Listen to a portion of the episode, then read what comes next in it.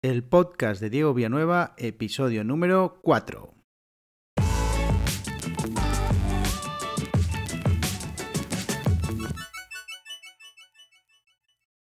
Bienvenido, bienvenida, soy Diego Villanueva, profesor de español online y emprendedor digital. Hoy, lunes 18 de enero de 2021, tercera semana del año qué rápido pasa el tiempo, te voy a hablar de cómo llegué a ser profesor online, la historia completa de cómo llegué a ser profesor online, las dificultades que me encontré, los aprendizajes que obtuve con este cambio a ser profesor online y por último te voy a proponer un pequeño ejercicio que creo que te va a encantar.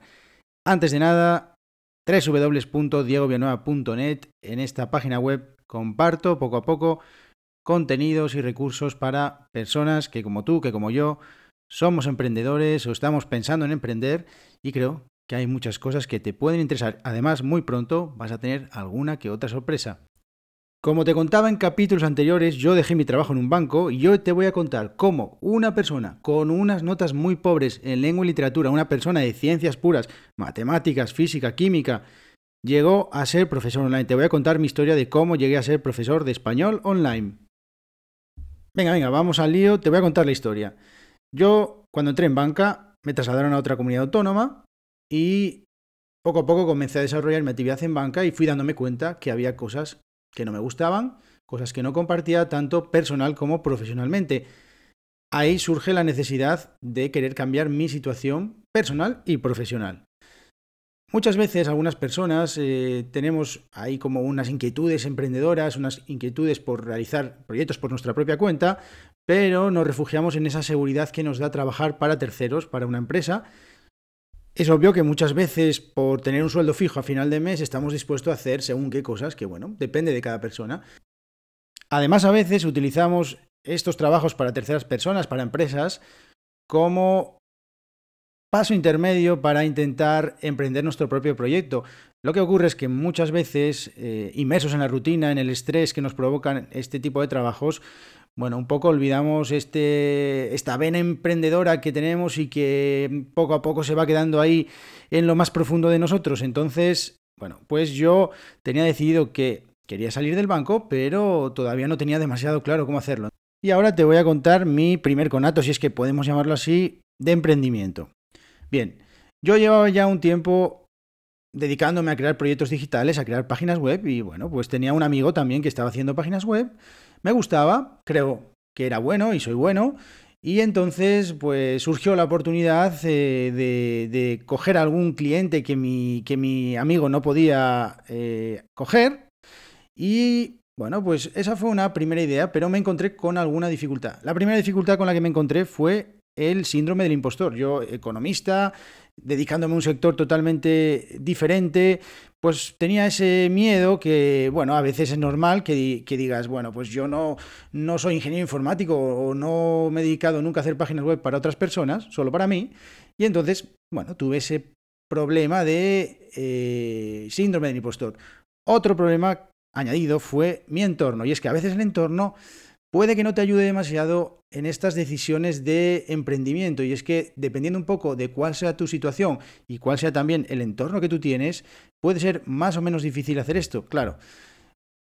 Y ahora ya te voy a contar la segunda y definitiva, no tuve que llegar a eso de a la tercera o la vencida, de cómo llegué a ser profesor online. Bueno, pues en el banco me trasladaron a un pueblo muy pequeño, un pueblo que en la oficina tenía menos actividad y tenía la posibilidad de no estar allí todas las tardes metido, con lo cual en un pueblo pequeño donde no conocía a nadie y con las tardes libres empecé a buscar actividades alternativas. Bueno, a mí me gusta mucho practicar idiomas y en ese momento decidí comenzar a intercambiar idiomas con otras personas a través de algunas páginas web.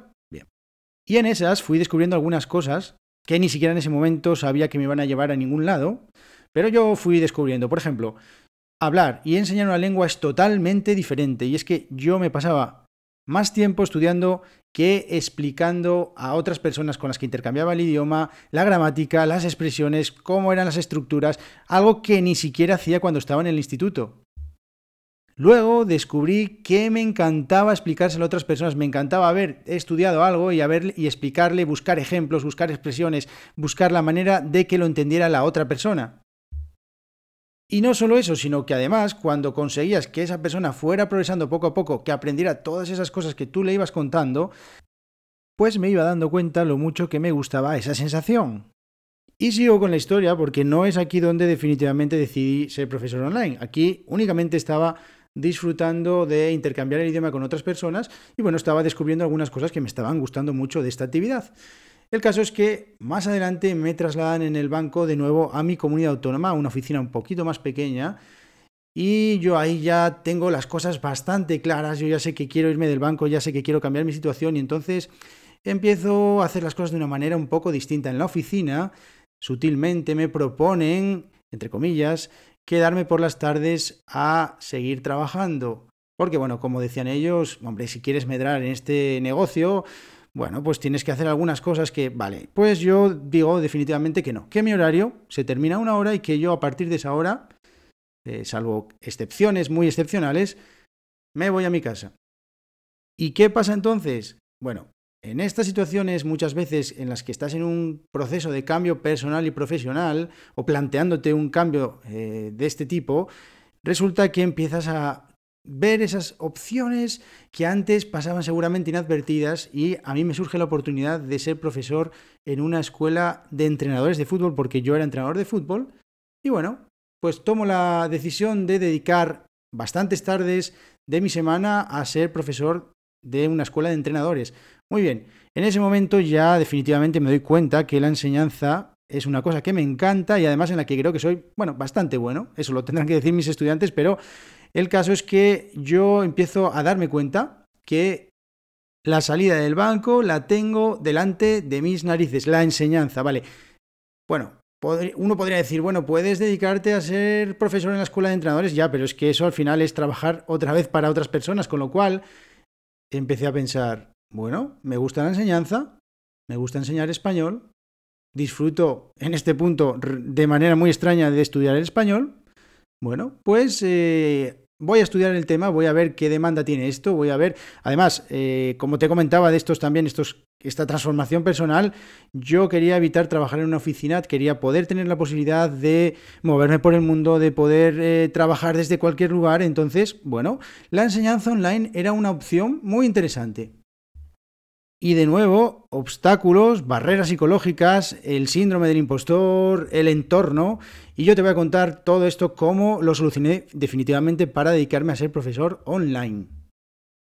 Y en este punto del episodio te voy a dar algunos consejos y te voy a compartir algunos aprendizajes en este proceso de cambio personal y profesional que definitivamente creo que uno sin el otro no funcionan un proceso que para mí duró unos dos años, más o menos. O sea, no fue un proceso de la noche a la mañana. Yo no decidí que iba a dejar el banco y al día siguiente ya sabía lo que estaba haciendo, estaba haciendo otra cosa. No. Eh, entonces, el primer consejo que te voy a dar es que no seas demasiado duro, demasiado dura contigo mismo. Y es que no todo el mundo tiene claro lo que va a hacer. Como ves en mi caso, un proceso de dos años, un proceso larguísimo, en el que cuando yo tomé la decisión, que para mí es lo más importante, tomar la decisión de que quieres cambiar tu situación, eh, ni siquiera sabía que iba a terminar dedicándome a eso. Si me hubieras preguntado, creo que no estaría ni en la lista de las posibilidades. El caso es que en esta fase, cuando ya decides que quieres cambiar tu situación, es muy importante que hagas reflexiones sobre qué recursos tienes para emprender. Bueno, de todo tipo. ¿Qué te gusta? ¿En qué eres bueno? ¿Tienes alguna persona que te pueda ayudar en tu entorno? Bien. Tienes recursos económicos también para hacerlo, porque no olvidemos que al final, bueno, pues hay determinados emprendimientos que requieren una pequeña inversión inicial, está bien, o incluso si al principio prevés que no vas a facturar lo que estás ganando en tu trabajo, de alguna manera tienes que vivir, obviamente. En el caso de mi historia, la historia que te he contado durante este episodio, en mi primer conato de emprendimiento, bueno, pues yo dije, bien, a mí me gusta hacer páginas web, creo que soy bueno, y además tengo eh, una persona en mi entorno que me puede ayudar a conseguir los primeros clientes, con lo cual, para una persona que está empezando, romper esa primera barrera es absolutamente increíble. ¿Cuáles son los problemas? Yo me encontré con dos obstáculos en mi caso, y es, el primero, el síndrome del impostor. Yo pensaba, bueno, vale, es que yo soy economista, yo no soy informático, yo cómo voy a presentarme delante de un cliente y decirle que le voy a hacer una página web, bueno, no sé. Era una cosa que me echaba mucho para atrás. Y la segunda era el entorno, ¿vale? Depende el entorno que tú tengas. En mi caso, bueno, un entorno con personas que tenían trabajos fijos, un entorno con personas que habían tenido el mismo trabajo durante toda la vida, algunos funcionarios, y bueno, pues dejar un trabajo como el que yo estaba dejando, pues la verdad que, eh, bueno, no fue visto con muy buenos ojos. En el segundo intento y definitivo, tuve los mismos problemas. El síndrome del impostor. Yo era economista. ¿Cómo voy a ser profesor de español online? Vale, te voy a contar cómo lo solucioné. Lo solucioné con formación. Los primeros meses antes de comenzar a emprender como profesor de español online, me dediqué como un loco a estudiar, me dediqué como un loco a formarme, todo lo que pillaba sobre eso, todo pasaba por mis manos, estaba todo el rato estudiando, formación, formación, formación. Eso hizo que poco a poco me fuera sintiendo mucho más seguro de lo que estaba haciendo y empezase a ver todas esas debilidades que pensaba que tenía, convertirlo poco a poco en una ventaja. Y por supuesto volví a tener el problema del entorno. Y es que no había pasado mucho tiempo entre que había pensado en dejar mi trabajo por primera vez y cuando lo hice definitivamente. ¿Cómo lo solucioné en mi caso? En mi caso lo solucioné no diciendo nada. No diciendo nada, sí, pasaron muchos meses hasta que en mi entorno dije que había dejado mi trabajo en el banco, pero eso, bueno, ya te lo contaré en otra historia. Entonces te voy a dar un consejo, un pequeño consejo para evitar este problema con el entorno. Bien, para que no tengas que pasar por este mismo proceso que yo pasé, porque la verdad que ya verás que fue realmente angustioso. El caso es que, vale, ¿qué pasa si mi entorno no me apoya en mi situación, de, en mi propuesta de emprendimiento? Bien, ok, cambia tu entorno. Ok, oh, Diego, no voy a dejar de hablar a mi familia. No, no, no te digo eso. Pero muchas veces estamos en un entorno de trabajo, nuestro propio entorno de trabajo, en el que tenemos compañeros que están haciendo trabajo de oficina, lo que nosotros estamos haciendo. ¿Cómo van a entender esas personas que nosotros decidamos dejar el trabajo, ese trabajo perfecto o el trabajo que sea, para dedicarnos a emprender por nuestra propia cuenta? Si es que todos son problemas cuando emprendes por tu propia cuenta, ¿cierto? Te propongo algo tan sencillo como unirte a un tipo de personas que estén emprendiendo o que estén pensando en emprender. Y te voy a contar mi caso. Por ejemplo, yo aquí en mi ciudad hay un servicio de coworking donde hay otras personas que están emprendiendo. Bien, además en mi ciudad es gratuito ese servicio. Tienes algunas personas que te pueden dar alguna asesoría y entonces yo aproveché esa, esa, circunstancia y comencé a tomar contacto con personas que pensaban un poco diferente al entorno que yo tenía a mi lado. Y es que empecé a tomar contacto con personas que estaban emprendiendo, que me contaban su experiencia, que me contaban lo que hacían, las dificultades que habían tenido y eso a mí me ayudó un montón. Y entonces te recomiendo que busques ese tipo de personas que te puedan ayudar, si las tienes ya en tu entorno, que intentes tomar más contacto con ellos. Otro consejo, tómate el tiempo que necesites para pensar qué vas a hacer y cómo lo vas a hacer. No se trata de emprender por emprender. Y te voy a contar un ejemplo. Imagínate que eres profesor en una academia, tienes un sueldo todos los meses, bueno, tienes que dar clases, etcétera, etcétera, y bueno, piensas, joder, puedo ganar mucho más dinero, voy a hacerlo por mi propia cuenta, voy a dar clases online.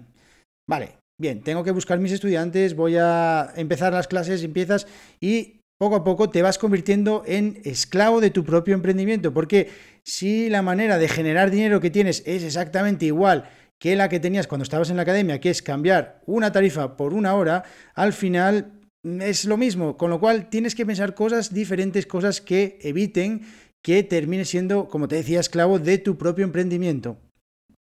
A veces uno de los frenos que tienen las personas que deciden emprender o que están pensando en emprender es pensar en todas esas tareas que creen que van a tener que hacer en su proyecto de emprendimiento pensando, bueno, es que en mi trabajo en el que estoy no tengo que hacer tantas tareas. Bueno, te voy a contar una, anécdota divertida de una persona que trabaja en una academia de idiomas, eh, no está demasiado contento en su academia de idiomas y entonces, de repente, para más INRI, en la academia tienen la maravillosa idea de crear un canal de YouTube, pero no solo eso, sino que además le dicen a todos los profesores que tienen que dedicar el tiempo que sea necesario a crear un vídeo con contenidos para enseñar el idioma por, en el canal de YouTube de la academia.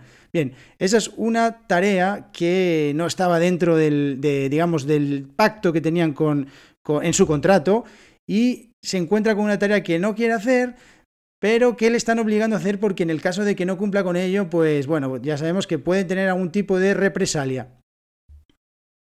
Y esto te lo cuento porque muchas veces pensamos que en nuestro trabajo eh, las tareas que hacemos son las tareas que nos toca hacer, pero muchas veces nos encontramos situaciones que no son del todo como esperábamos. Bueno, Y ahora, para terminar este episodio, simplemente te voy a proponer un ejercicio, un ejercicio que estoy convencido que te va a ser de mucha ayuda, y es que simplemente quiero que hagas una cosa, y es cojas un papel y un boli, te sientes tranquilamente y escribas todo lo malo que te puede suceder si decides emprender. Quiero que, pienses en todos esos escenarios apocalípticos, en todas esas situaciones que pueden ser absolutamente eh, horribles y que te pueden dejar, no sé, eh, piensa en todas esas cosas y escríbelas en el papel. Bien, cuando tengas hecha esa lista de situaciones apocalípticas, quiero que pienses en dos soluciones para cada problema. Por ejemplo, Imagínate que estás trabajando en una academia de idiomas y decides dejar tu trabajo para hacerlo por tu propia cuenta. Lo peor que puede pasar es que no consigas vivir como profesor online y tengas que volver a trabajar en una academia otra vez, de nuevo. Y quizás no en la misma, pero en otra academia. Esa es una solución a un problema. Bien, pues te invito a que hagas este ejercicio, que le dediques un poco de tiempo y que vayas a www.diegovillanueva.net y me cuentes cuál ha sido tu experiencia con este ejercicio o me dejes un comentario sobre cualquier cosa que tú quieras. Así que nos vemos la próxima semana en el podcast de Diego Villanueva. Que tengas una feliz semana. Adiós.